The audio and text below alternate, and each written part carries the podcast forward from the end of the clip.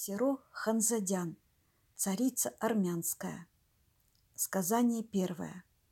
Подъезжаем, Тагиусак, и без ответа на свой вопрос царица Марилуйс знала, что скоро завидится высокая башня Нерика. Там предстоит ей деяние, которое не совершить без крови. Невозможно прожить безгрешно. Царица откинула полог, защищающий ее от палящего солнца, чтобы лучше видеть все вокруг. Она восседала на мягком ложе в колеснице. Обнаженная спина правившего конями арбок перча отливала медным блеском. Кожа местами облезла. Правивший колесницей астролог двора Ее Величества кивнул головой. «Подъезжаем, великая царица», — сказал он.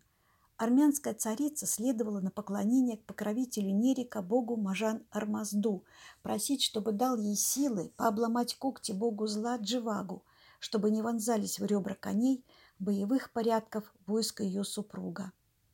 Мари Луис внутренне ликовала, сознавая, что она прекрасна, как весна, что муж изнывает по ней, как земля по воде. Вот и этого Тагиусака явно влечет к ней, да и она словно огнем загорается, невзначай прикоснувшись к нему. Но полно. Неужели ее тоже влечет к этому человеку, который взирает на нее со сдержанной покорностью, но взглядом, пронзающим душу. Вспомнился муж, высокий, поджарый, темнолицый, черноглазый, и борода у корони черная, курчавая, голос властный, но и покорный, когда он говорит ей «О моя царица! О свет моей души!» Мари Луис стала супругой престола наследника, едва ей исполнилось 17 лет.